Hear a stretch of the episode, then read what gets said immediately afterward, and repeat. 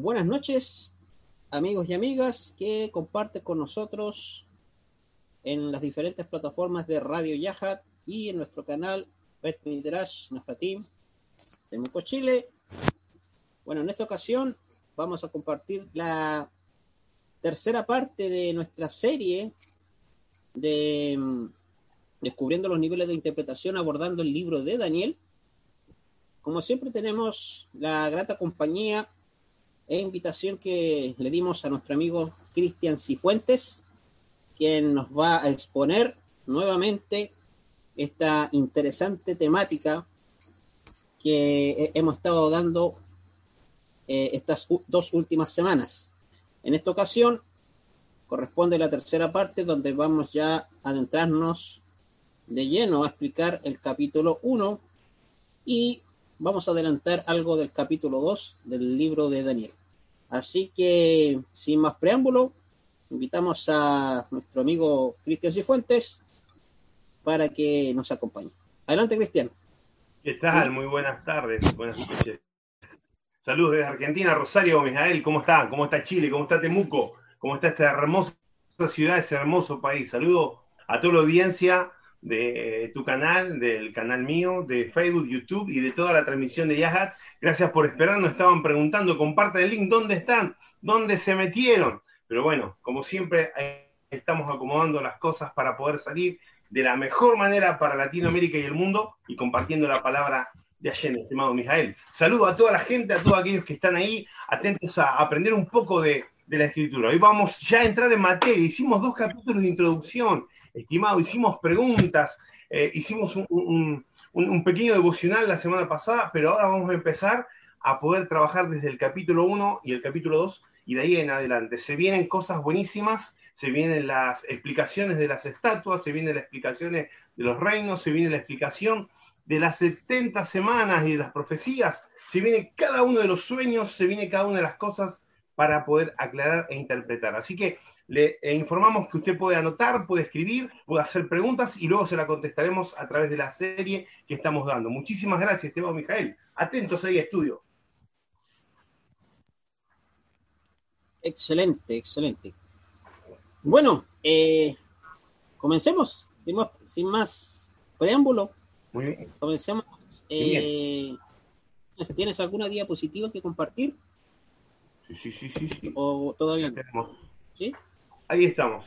Bien, eh, vamos a ir al capítulo 1, que ya le dimos lectura la semana pasada y ya, bueno, todos lo conocen, no queremos perder tiempo, vamos a ganar tiempo en esto. ¿sí? Vamos a estar viendo los códigos en los nombres y en los escritos de Daniel.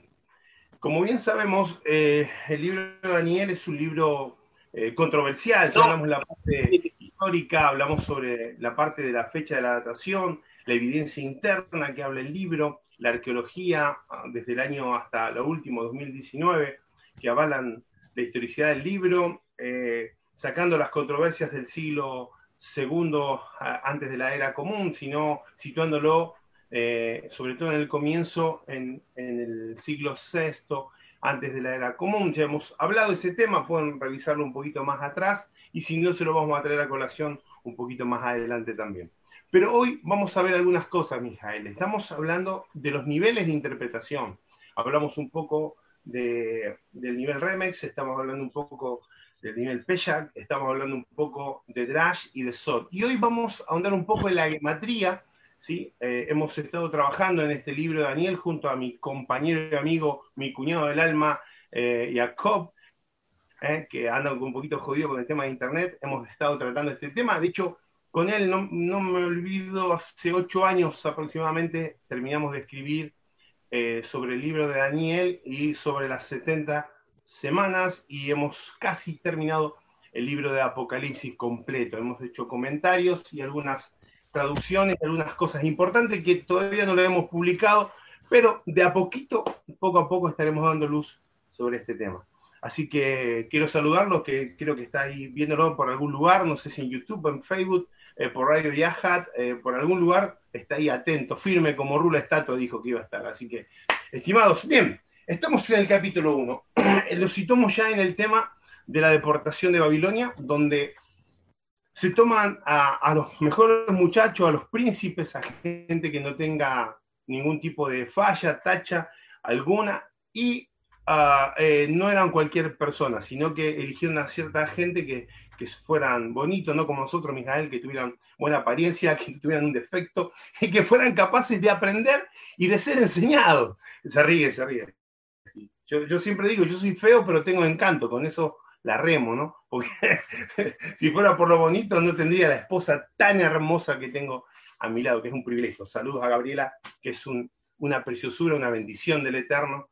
Así que bueno, es como, eh, mi familia es como la bella y la bestia. Yo soy la bestia y ella la bella, porque la verdad que es muy hermosa.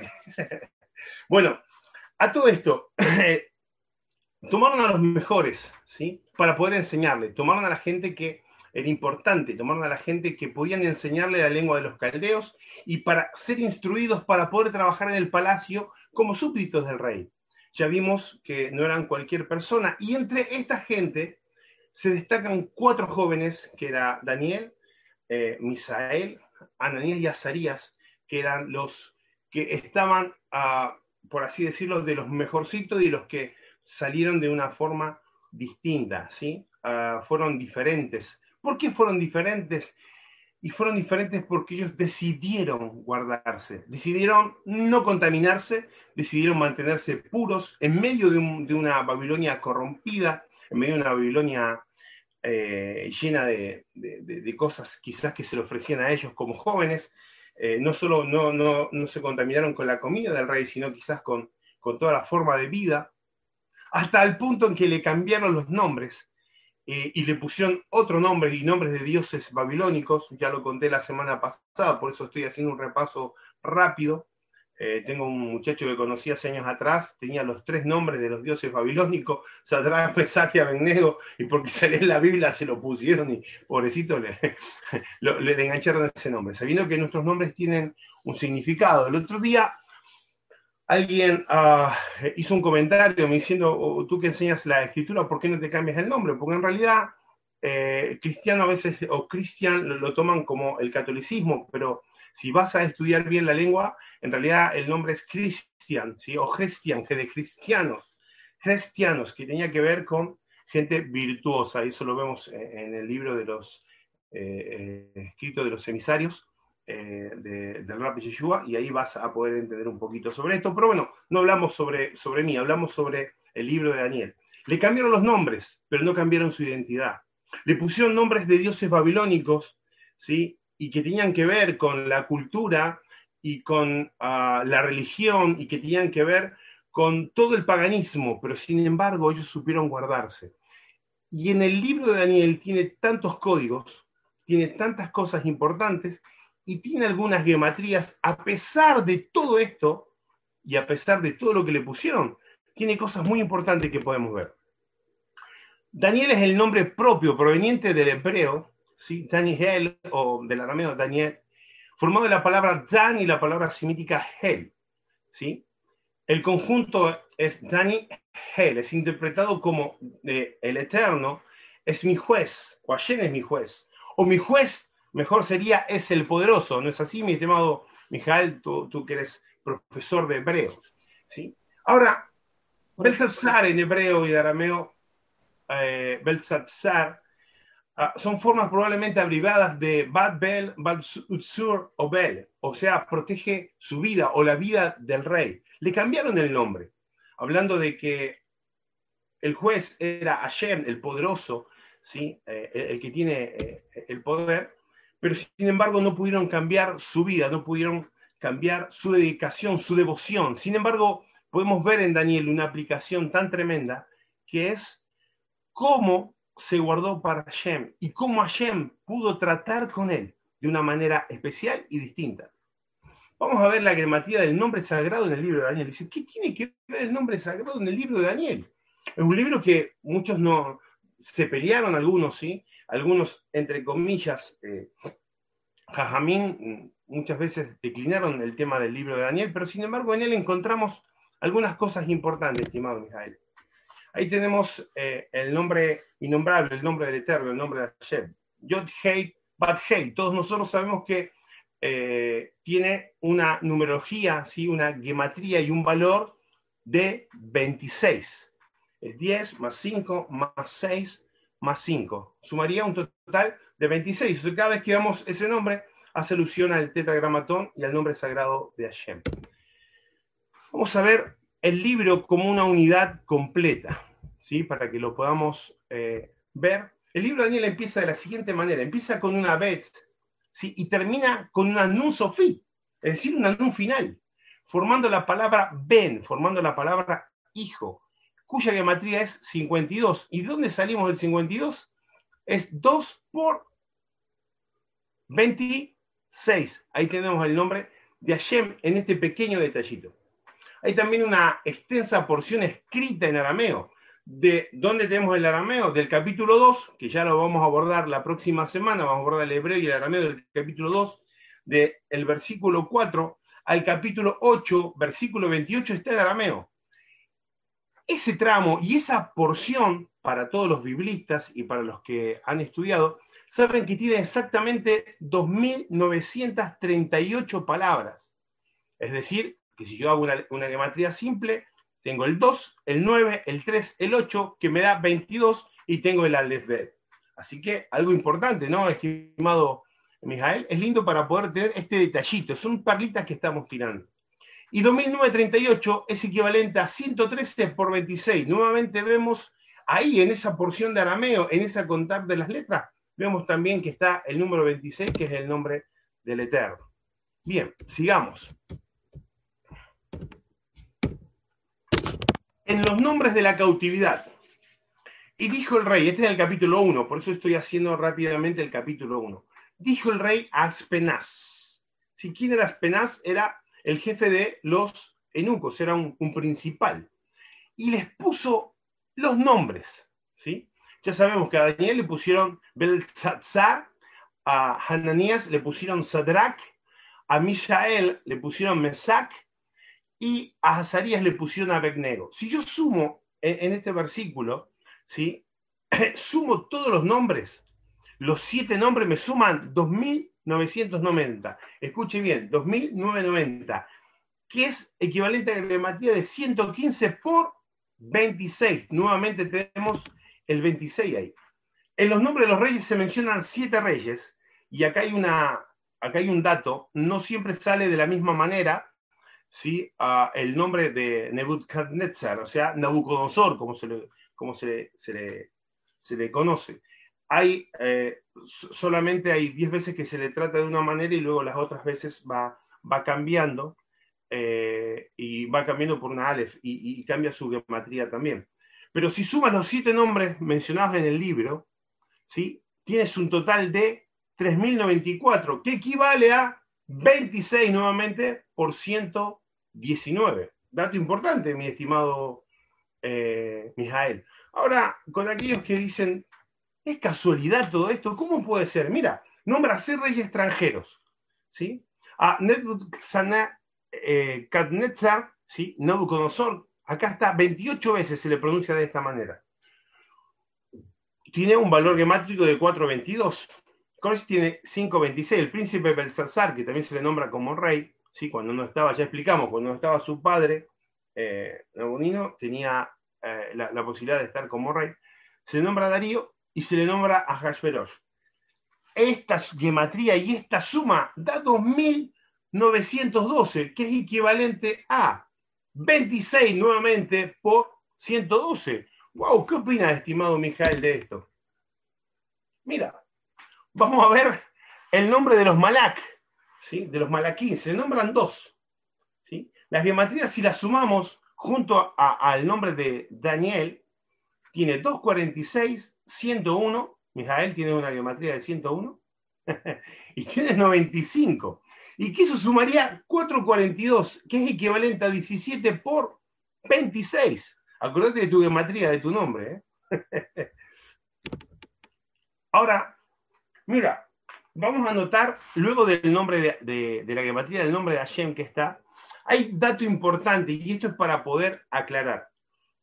Recuerda que cuando un hebreo enseñaba, o escribía, ¿sí? no un desconocido, no cualquiera, cuando quería resaltar algo, lo nombraba cuántas veces Mijael? Tres veces, más de una vez, porque quería... Eh, eh, te escuchamos, te escuchamos. No, te, estaba eh, confirmando lo que dijiste. Adelante. Muy bien.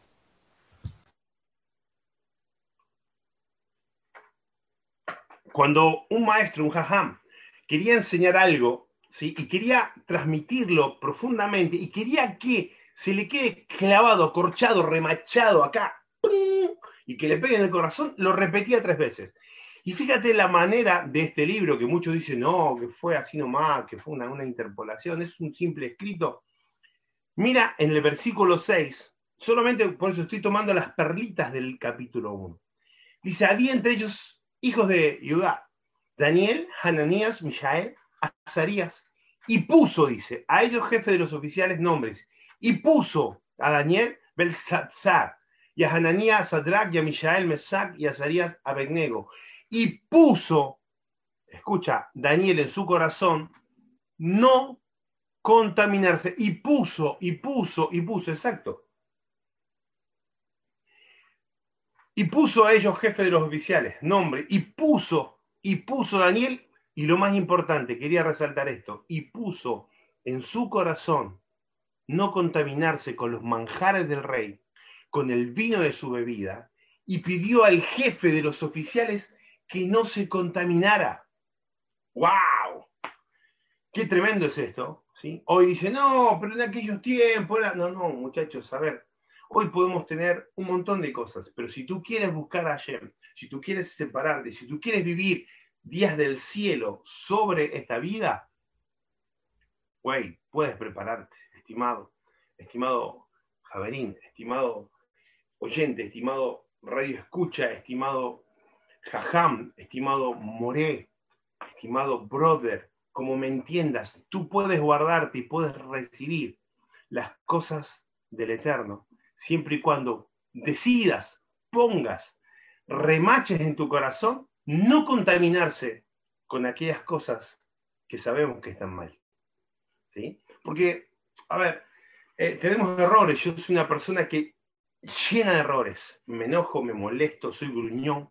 Yo tengo empleados y, a veces me dicen, eh, jefe, estoy enojado. No, no, que estoy enojado, estoy molesto porque hoy, por ejemplo, faltaron tres.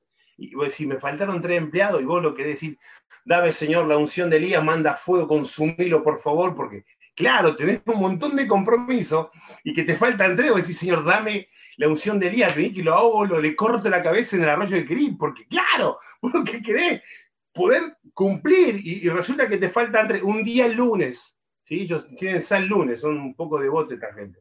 Entonces, claro, tenemos ¿Cómo no me voy a molestar? Soy humano, no soy un ángel, no que camino así un poco más por los aires. ¿sí? No, no, tenemos mil errores. Pero a pesar de nuestros errores, debemos tener la actitud de poder mejorar, de poder cambiar, de poder decir, che, uh, tengo que controlar mi carácter, uff, tengo que... Yo, yo generalmente soy una persona que me río mucho, me río de todo. No burlesco, pero me río de todo. Yo siempre, mi esposa a veces me dice, eh, vos te ríes de todo. Y, y me pongo a llorar. Gracias al Eterno por todo lo que me da por la vida y por todo. Pero nosotros podemos tener esta actitud, Daniel, esto es una aplicación, de poner en nuestro corazón, de decidir no contaminarnos para poder agradar a Hashem. Y eso es muy importante. Mira, vamos a ver algo en este versículo 8. ¿Ves? La gematría del versículo 8 tiene algo importantísimo. Ahí está la palabra y puso, y puso, y puso, ¿lo ves? En hebreo, mi estimado la gematría de toda esta palabra del versículo 8 son 5300. Si sumas una a una la letra, no lo voy a hacer ahora porque te vas a aburrir y no quiero que te aburras. ¿sí? Es igual a 1000 por 53, que, que, tiene la misma equivalencia que huerto del Edén y, que tiene eh, eh, de, de de piedra. Exactamente la misma gematría en el versículo 8. Buenas perlitas, ¿qué dices tú, mi estimado Miguel? ¿Quieres comentar algo antes de seguir? Yo estoy entretenido acá. La cámara está un poquito muy arriba, o sea, te ves muy abajo. Puedes enfocar. Eh, Ahí. Ahí está. Quería comentar que hasta ahora lo que has puesto eh, podemos ver que todo lo que vemos en este, en este libro no hay nada casual. Nada al azar. todo fue puesto así. Mira. Un periodista chileno que dice, se llama Salfate, no sé si lo ubica, dice, todo calza, dice. todo calza. Todo calza. Salfate, ah, sí, sí, chileno. Chileno, sí, sí, sí, sí. Todo calza, compadre, dice, ¿no? Todo calza. Ahora, hay que, hay que dejar en claro que lo que está haciendo Cristian, eh, toda esta, esta numerología, esta letra hebrea, que cada letra hebrea tiene, tiene un valor numérico, es para confirmar lo que dice el texto Es confirmar, es confirmar lo que dice el texto. Esto no, no es algo que, uno lo ha inventado, lo sacó o, anda así. No confundas numerología escritural, que es geometría, con numerología esotérica, que la mala manito, la mala manito, que me la tiene los números que la vamos a la. No tiene nada que ver. Por favor, no confundan. Sí, es, como, es como aquellos que, que hablan, eh, por ejemplo, dicen, bueno, si vamos a hablar de la Kabbalah y, y, ¿qué piensan? ¿Que la Kabbalah es esoterismo? No, no, eso es, no es kosher, no es nada eh, apartado, no, no, no, tiene nada que ver con la percepción de las cosas espirituales. Vemos a un Daniel que era un cabalista, porque tenía una percepción de las cosas espirituales. Y ahora vamos a hablar un poquito de eso, un poquito más adelante, luego que vaya viendo estos detallitos, estas perlitas. Como dice Daniel, anote y aprenda y verifique, y vamos a ver unas perlitas más adelante. Y puso a Daniel, Belsasar, a Hananías, a Sadrach, a Misael, Mesac y a Sarías, a Begnego ese versículo, ese texto, tiene una gematría de 3246, que es igual a 6 por 541. ¿Y qué gematría y qué valor tiene 541? Israel. Casualidad. Aún cambiándole el nombre, estaba el pueblo del Eterno ahí, metido también. Este libro tiene muchísimas cosas. Y por eso cuando hicimos la introducción, la hicimos un poquito larga. dice, ¿por qué tanta introducción? Y teníamos que ver un poco de introducción de todo, de todo el complemento del libro. Porque el libro estuvo en discusión, porque el libro muchos lo han atacado. ¿Por qué? Porque como, como dicen algunos, eh, si reconoces la historicidad, si reconoces la claridad del libro de Daniel, vas a tener que reconocer que Yeshua es el Mashiach y puso en su corazón no contaminarse con los manjares del rey. Si tú pones y tomas cada letra y presta atención, que recién lo, lo, dije y ahora lo voy a repetir, si pones atención a cada primera letra del texto en hebreo de esta frase, y puso Daniel en su corazón no contaminarse con manjares del rey y con vino de su bebida, en esta frase, si pones, eh, no estoy haciendo un acróstico, pero si sumas cada una de la gematría de las primeras letras de cada palabra, te da un total de 204, un valor gemátrico de 204. Y esto, mi estimado Javerín, esto tiene la equivalencia a Sadik, justo. ¿Y qué estaba haciendo Daniel, en ese momento, estimado Mijael, estaba siendo justo, estaba practicando la justicia, estaba practicando lo que su propio nombre decía, que en el soberano, que en el poderoso está la justicia, es el juez. Y él estaba actuando justamente como un recto. Recordemos que ser un justo no significa no estar en medio de lo malo, ¿sí? significa mantenerse puro y guardado con una firmeza como en todo el libro lo muestra, como Daniel y sus amigos se guardaron puros en medio de todas unas obligaciones que no quisieron, no doblaron su corazón, no doblaron como dice el pasaje de, de, Rey, ¿no? Hay siete mil rodillas que no doblaron eh, sus rodillas delante de Baal. O sea, hay un montón de gente que también es justa y se guarda para no poder hacer lo malo y no contaminarse con las cosas que hay por ahí. Bien, vamos a, vamos a pasar esto que es un poquito más pesado.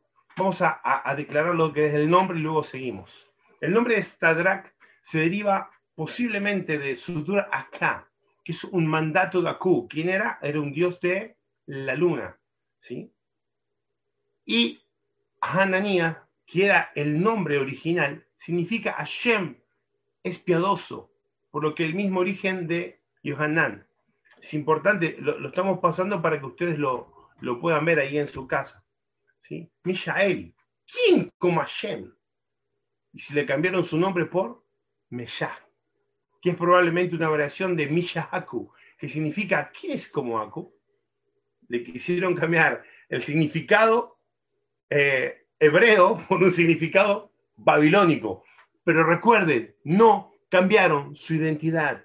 Así como el nombre tiene muchísimo que ver para nosotros, ¿sí? Eh, para ellos también tenía mucho que ver, pero sin embargo, ellos siguieron siendo Misael, Hananías, Daniel y Azarías. No fueron Sadrach, Mesach y Abednego, Belsasar. ¿Por qué? Porque guardaron su corazón. Wow, me hace acordar como cuando pusimos el nombre de mi hijo, se llama Uziel Abdiel. Uziel es eh, ese eh, que de Hashem proviene su fuerza. Y es algo muy importante para mí me emociono, no lo voy a contar porque capaz me ponga a llorar, porque fue muy duro el, principio del embarazo y, el médico había dicho que si este bebé llegaba a término, eh, iba a ser porque era un bebé fuerte.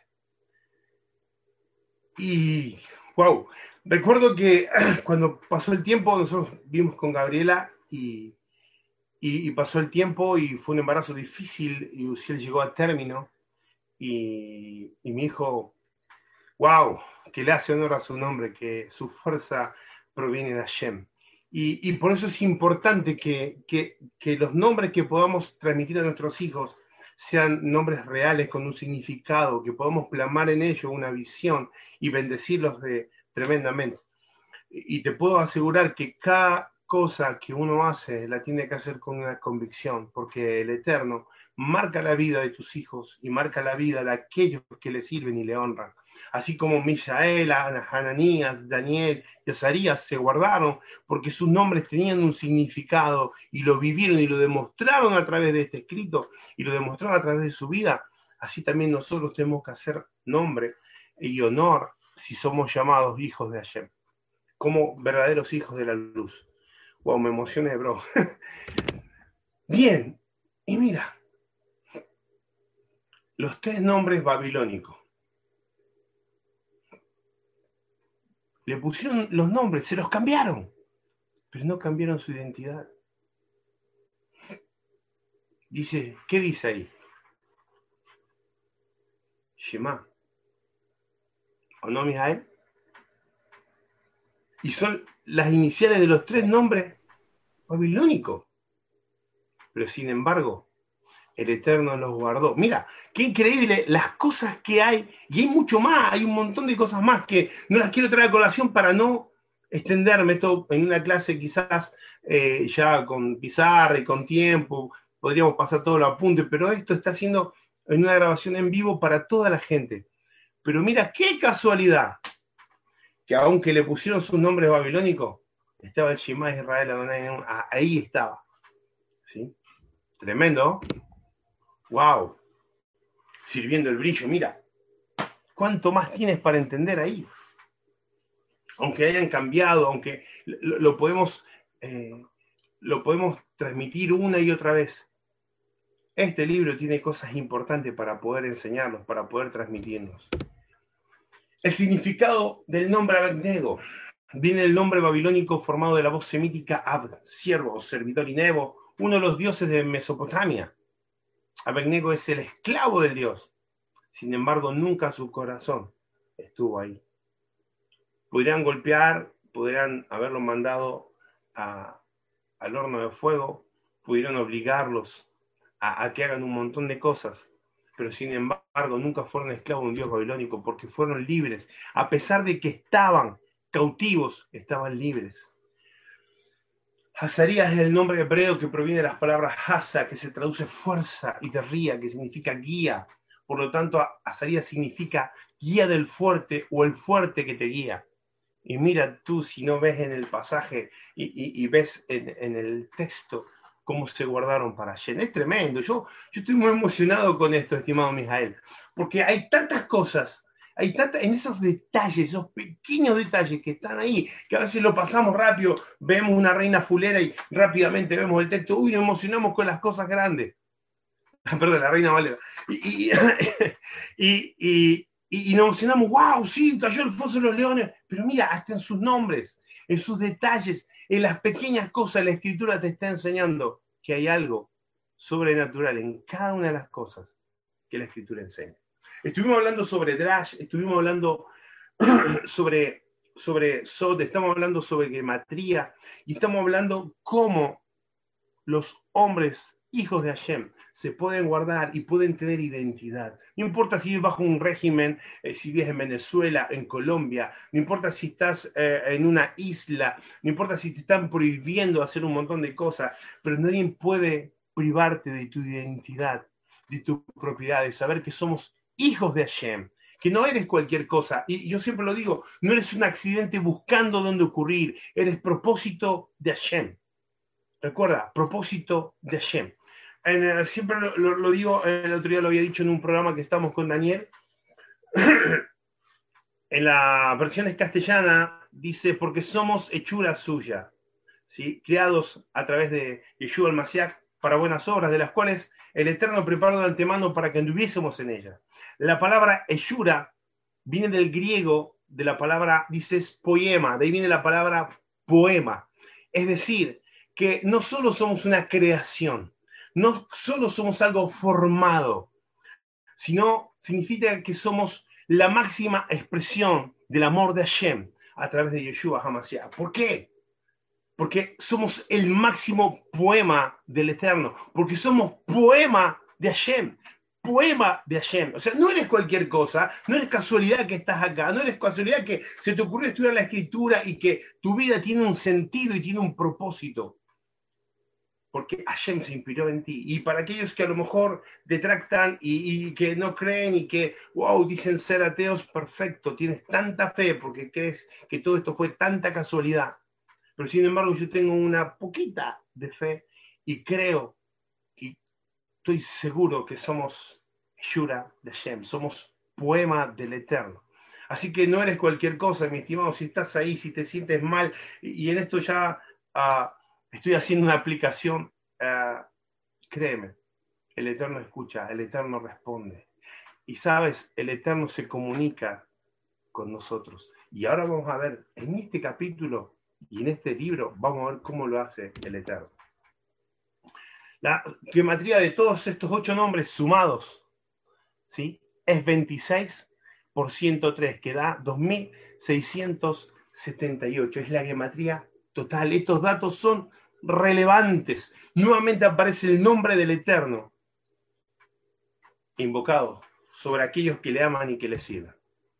Mis estimados, hay muchísimo en este libro y hay muchísimo para poder aprender. vemos a un soñador, vemos a alguien que tiene sueño. ¿Qué es un sueño? El otro día lo dije rápidamente. ¿Qué es un sueño? Uno puede, hay tres clases de sueños según los jajami, según los sabios, ah, uno es el sueño natural, el sueño normal. Estoy cansado, ronco, no, no sé quién no ronca, pero bueno, yo llego a desgargantarme roncando. Sueño, soñás y a lo mejor comiste mucho y soñaste cualquier cosa. ¿sí? Eh, después están los sueños que son, ah, por así decirlo, pasional. Internamente tienes preocupación pasiones, tienes una deuda, eh, te pasó algo, tienes problemas en el trabajo, tienes que cumplir con algo, tienes algún proyecto, se te frustró, no sé, te apareció, tenías una, una empresa de, de, eventos y te apareció el coronavirus y no puedes hacer más eventos y tienes que reinventarte del trabajo. Y, y, eso a veces te quita el sueño y es claramente, te quita el sueño. Y puedes tener sueños con eso, ¿sí? O algo que te gusta mucho, deseas mucho. Hay gente que, no sé, le, gusta los autos y sueña que está en una Lamborghini, ¿sí? y luego se despierta y tiene un Fiat 600 todo oxidado, roto ahí, acuerda, pero son, ese tipo de sueños son sueños naturales o provocados por el estrés o por la tensión o por las vivencias del día. Pero hay otro tipo de sueño, donde tu Neshama, tu parte interna, si tu parte espiritual, porque nosotros tenemos todo lo que es a, nivel natural, a nivel físico, hay un mundo espiritual, ¿sí? Y es así, y es real, y debes vivirlo. Porque si no lo vives es porque no has entendido, no has entrado, y son niveles de crecimiento. Así como el Pardes son niveles de interpretación. Y empiezas con Pesach, empiezas con Remex, luego entiendes los Drash, y luego entiendes el SOT. En tu vida espiritual es exactamente lo mismo. Son como escalones que estás empezando a subir. Y créeme que cuando empiezas a tener una comunicación y cuando el Eterno quiere hablar algo, como, como dice en Benfarno, dice claramente que cuando el Eterno quiere comunicarse con alguien, lo hará a través de qué? A través de los sueños. Entonces debemos dormir. Yo soy muy malo para dormir, duermo cuatro, cinco horas, seis, duermo muy poco.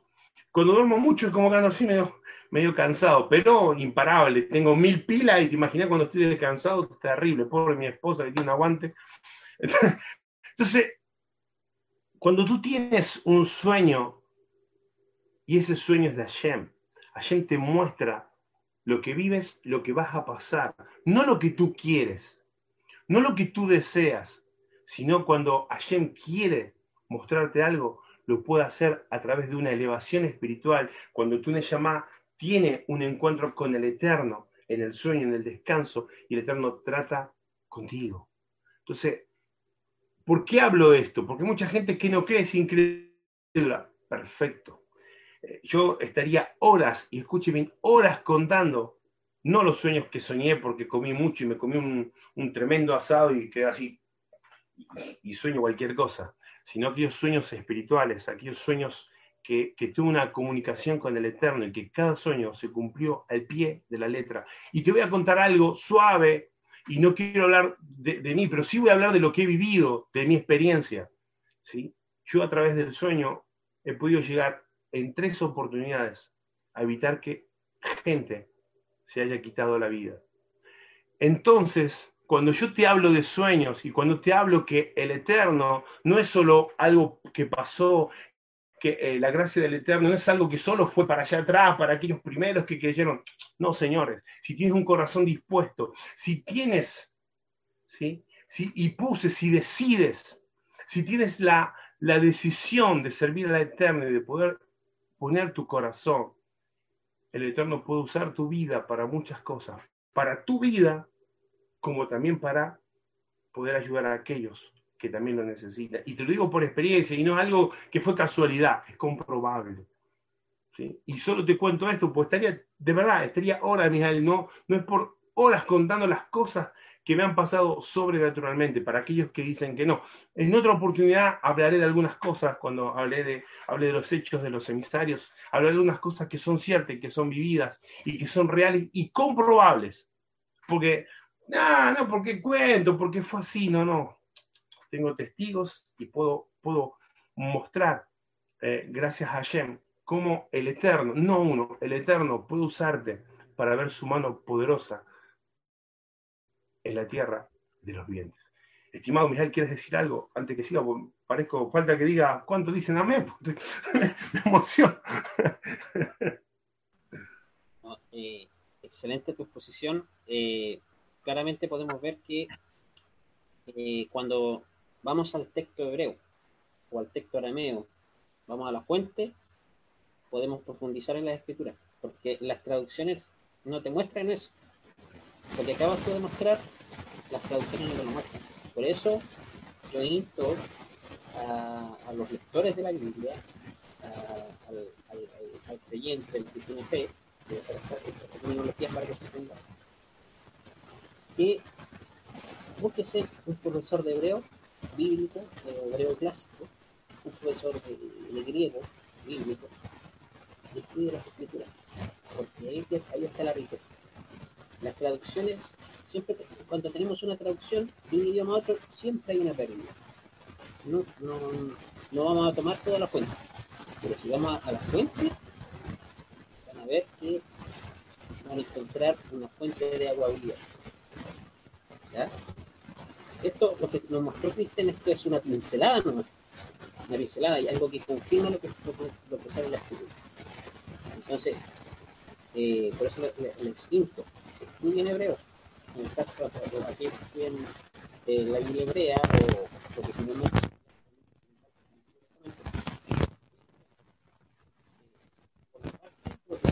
yo ofreciendo curso de hebreo bíblico, de hebreo clásico, gratuito. ¿ya? Aquellos que quieran profundizar en la escritura pueden contactarme y estaremos impartiendo estos cursos. Hay profesores de griego. Yo recomiendo a un profesor muy bueno que se llama eh, eh, Benjamín Olea, Héctor Benjamín uh, Olea, el griego clásico. Buenardo, buenísimo. Él también eh, puede estudiar en el caso de, la, de estudiar los escritos de los primeros discípulos, ya que la mayoría de estos documentos están en griego. Eh, así que eso, eso yo lo visto. Y la, lo, lo, que nos transmite la escritura son vivencias, vivencias espirituales, vivencias del diario vivir. Comentaba Cristian que ha tenido harta experiencia y tiene testigo al respecto.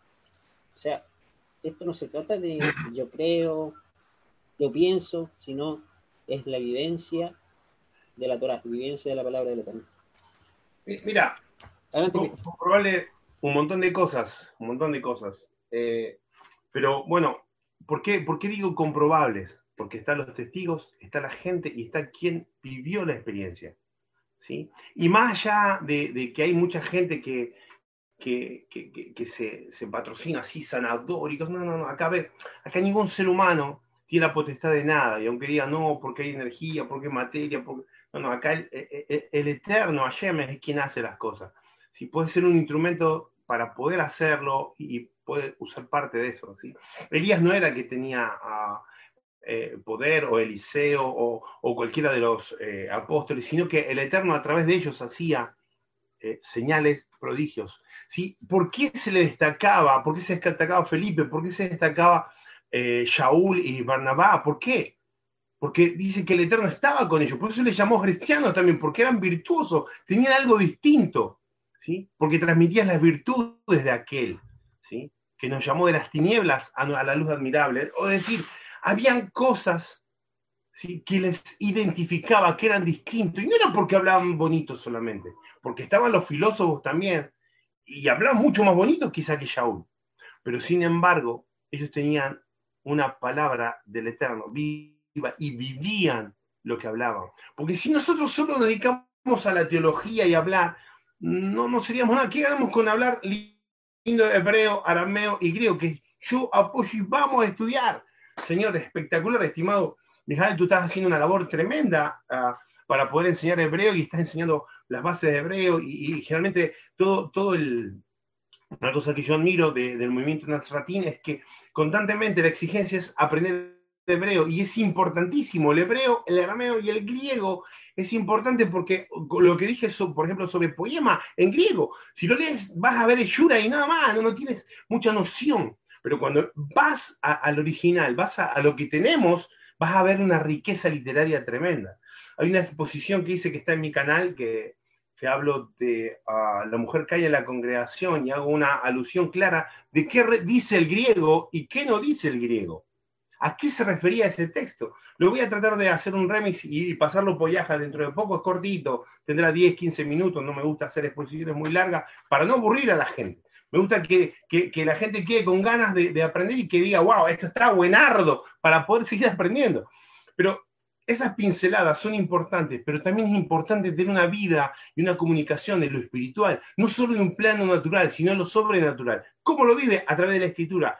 ¿Cómo lo vives? A través de tener un corazón son rendidos. El otro día dijo algo Jorge Peña, eh, eh, el rap Jorge Peña dijo, solamente necesitas para agradar al Eterno un corazón quebrantado y humillado delante de él, y él lo hace así. Es tremendo. Yo te puedo asegurar, bro, y esto lo, hablaremos más adelante, cuando ojalá hablemos de hecho de los emisarios para hablar y comprobar ciertas cosas, que a mí, como yo digo, me vuela la tapa del cerebro porque es como decir, eh, no sé cómo la expresión, porque acá esos términos argentinos, es como, como que te destapa, es decir, wow. Pero si Hashem no te sorprende, no sería Hashem. O sea, yo todos los días digo, wow, que el Eterno me sorprende. Y pasan cosas, pasan cosas que, que, no, no, lo dice la arqueología, Y no estoy hablando mal de la arqueología, todo lo contrario, yo amo aprender de la arqueología. Yo tenemos a, un montón de amigos que estudian arqueología y que nos enseñan y que nos comparten y que estamos aprendiendo juntos, porque esta es una tarea de todos los días aprender, aprender. Yo aprendo muchísimo de todo el entorno que estamos, brother. Y, y así unos a otros debemos enseñarnos. Y esa es la forma de crecer. Y lo vuelvo a decir, acá no competimos, acá compartimos. Esto no es competir, es compartir. Así que, mis estimados, le invito a que revisen los, ya estamos empezando, ya entramos en materia, ya hablamos un poco de la geometría, ya hablamos un poco del nivel de sueño y de expresión que el Eterno tiene para comunicarse, ¿sí? Porque muchos dicen, no, por eso ya no, no. Mira, yo estoy de acuerdo en que debemos criticar y debemos ser críticos como, como enseñadores de la escritura, de todos aquellos que ven vacas volando y que cualquier cosa, no, porque, no, porque vino una, no, no, espera, espera, espera, no, es que vino un ángel acá y dice, oh, toma una varita mágica, no, no, no, esto es esfuerzo, es continuidad, esto es rendir nuestro corazón. hay mucha gente que por interno me pregunta muchas cosas y tú ves que a pesar de que hay muchísimos maestros enseñando, te preguntan porque quieren aprender. Y eso Hashem lo ve y dice, wow, qué lindo son preguntas simples a lo mejor y que ellos mismos la pueden encontrar y responderse. Pero no hay preguntas tontas, porque cada vez que uno pregunta es porque tiene un corazón para aprender. Y lo vuelvo a decir, no para competir, es para compartir. Lo que hemos recibido, eso damos. De lo que hemos sido enseñados, de eso también queremos enseñar. De la mejor manera para que ustedes puedan en sus casas y en sus hogares, a través de estos medios de difusión, poder recibir la palabra de Hashem para nosotros. Así que, estimado Mijael, este libro está buenardo. Venimos por el capítulo 2. ¿Qué tenemos ahí para entrar en el capítulo 2? Así entramos como, como con ganas, así ya. Ya dimos algunos archivitos del capítulo 1, que hay mucho más. Trabajamos, creo que, ocho versículos de lo que estuve hablando, nada más. Pero esto está tremendo.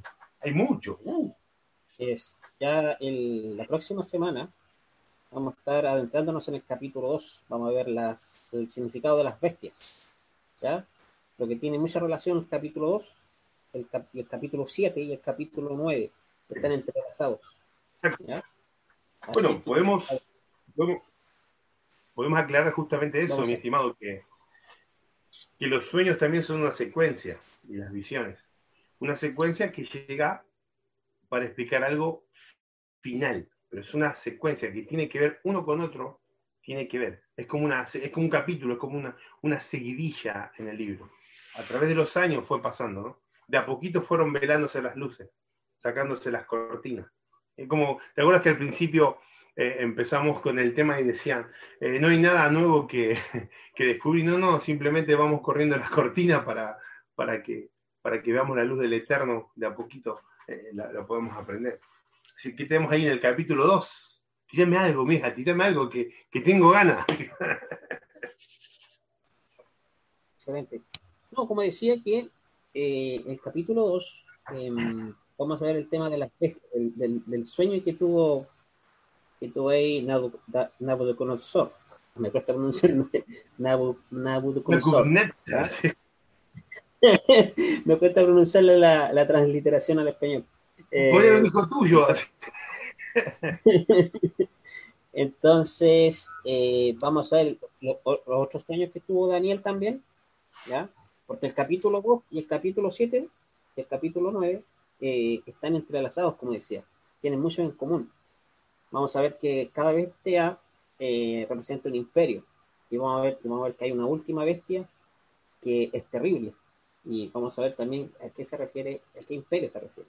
Sí, va a estar muy interesante. No quiero adelantar más porque eh, lo vamos a dejar para ese día. Que yo también quiero comentar al respecto. voy a darme un tiempo de comentar al respecto.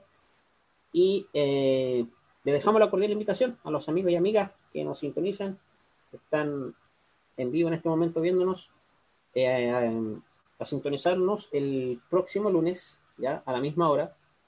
Así que, sin más que decir, gracias por, eh, por aquellos que nos siguen, aquellos que hacen sus preguntas, sus consultas, aquellos que comparten esta transmisión, aquellos que dan like, etcétera. Así que me despido, sin más que decir, deseándole las más ricas bendiciones Y bueno, unas últimas palabras antes de irnos, eh, Cristian. Agradecidos que el Eterno nos dé la oportunidad de compartir. Somos unos privilegiados de, poder tener un canal, una pantalla, un lugar para poder hablar del Eterno, de estas cosas tremendas eh, y, de cosas muy valuables. Y hemos tirado solo pinceladas. No es que a veces la gente piensa que nosotros vamos a hacer un estudio eh, catedrático de, de, libro. Vamos a ir hablando lo más importante vamos a tirar perlitas que por ahí, como ahora, que no la habían visto, que no la vas a leer en un libro, que no la vas a leer en una enciclopedia, que por ahí en YouTube no la encuentras, pero que estamos acá para poder humildemente compartir, eh, para que todos crezcamos en el conocimiento de, la palabra de Hashem. Así que muchísimas gracias, saludo a la audiencia, saludo a los estimados eh, que están ahí, gracias a Desfi por estar eh, en los controles, siempre un capo ahí en las montañas del Ecuador. Saludo a tu familia. Saludo a toda la gente, a toda la, familia de Temuco, Chile y a toda la comunidad de, Latinoamérica, a todos los javerín, a todos los maestros. Gracias por su cariño. Eh, la verdad que uno siente el cariño de la gente eh, y, uno se alegra muchísimo. A veces, de verdad, llegamos cansados, corriendo con nuestro trabajo, muchas horas a veces de horario de trabajo, 16 horas, 12 horas. Pero sin embargo, cuando llegamos acá, y llegamos a compartir, wow, se nos va el cansancio, se nos va, tenemos tantas ganas de estar, estamos tan felices de poder compartir, que wow, tremendo. Y gracias por la invitación, estimado Mijael. Y bueno, estaban de fiestas patrias en Chile también ahí, estuvieron ¿eh? con terremotos, con esas cosas. ¿Eh? Terminó el fin de semana que pasó, pero bueno, eh, estas fiestas patrias nos fueron como otro año, como podrás ver por el asunto de la pandemia pero eh, fue un tiempo y, justo cayó para la convocación de Yom Kippur. Eso es lo, más interesante, que sí se pudo compartir en familia. Y, eh, eh, ¿qué más te iba a decir? Ah, agradecerte, agradecerte a ti por tu disponibilidad, por tu, por tu conocimiento que nos transmite, y agradecer también a Sebi que está en los controles, que hace posible de que, SB, perdón, que hace posible que salga esto a la luz, ¿ya? Esta transmisión en vivo y en directo en diferentes plataformas. Y bueno, eh, los esperamos el próximo lunes a las eh, 21.30 horas de Argentina y de Chile, ya que tenemos la misma hora ahora, que adelantaron la hora en Chile. Así que estamos eh, a la par en eso.